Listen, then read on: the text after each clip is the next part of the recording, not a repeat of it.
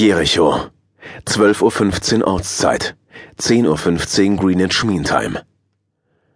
Drei Männer saßen in einer kleinen Wohnung in einem der schmucklosen Wohnblocks der Stadt. Es war ein billiges Apartment, denn die meisten Palästinenser waren arm. Zwar hätten sich ausgerechnet diese drei sicher auch eine bessere Wohnung leisten können, aber einerseits zogen sie es vor, unauffällig zu bleiben, andererseits war keiner von ihnen gezwungen, hier zu leben. In Wirklichkeit diente die Wohnung nur als Treffpunkt. Einer der Männer, ein noch junger, bärtiger Araber, eröffnete die Unterhaltung. Allah hat verhindert, dass ein Heiligtum zerstört wurde. Doch wer waren die Hunde, die es versuchten? Waren es die Ungläubigen? Einer der anderen Männer nahm einen tiefen Zug aus seiner Wasserpfeife, bevor er Antwort gab. Wer sollte es sonst gewesen sein? Sie hassen uns für unseren gerechten Krieg. Der dritte ließ die Perlen seiner Gebetskette durch seine knorrigen Finger gleiten. Er war der älteste der Runde, ein Mann mit einem langen, schlohweißen Bart. Jetzt öffnete er die Augen und sprach mit überraschend hoher Stimme. Ich hätte es den Christenhunden nicht zugetraut, sich für ihren Krieg aufzuopfern. Es war bisher immer die Tugend der Shahin, das eigene Leben dem Glauben unterzuordnen. Ich kann es auch jetzt noch nicht fassen. Der Mann mit der Wasserpfeife blickte sorgenvoll in die Runde. Ich fürchte mich nicht. Aber wenn die verweichlichten Amerikaner dem Beispiel unserer Glaubenskrieger folgen, da wird es ein Blutbad unter unseren Familien geben, das beispiellos ist. Wenn wir für unseren Glauben sterben, dann kommen wir ins Paradies. Was dagegen haben wir hier? In dieser Welt regiert der Dollar, den wir nicht besitzen. Wir haben kein Land, kein Reichtum.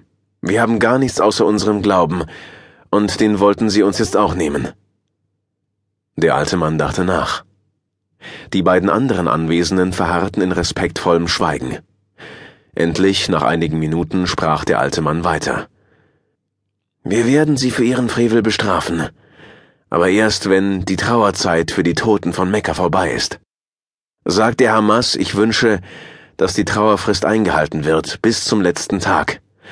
Danach soll unsere Rache kommen. Der Mann, der als erstes gesprochen hatte, sah den Scheik erwartungsvoll an. Was sollen wir tun? Der alte Mann öffnete die Augen.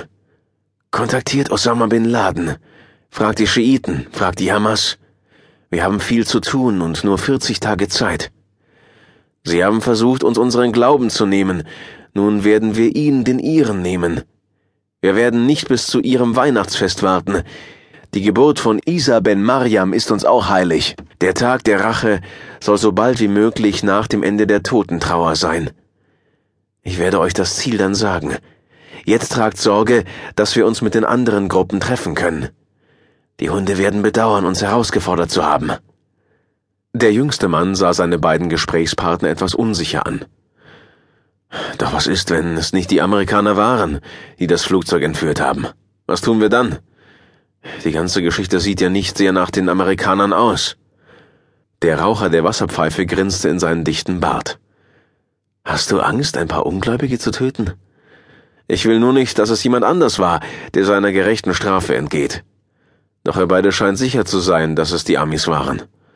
Also gut, dann werden wir handeln. Haltet euch bereit. Es wird schon in einer Woche zu einem Treffen kommen.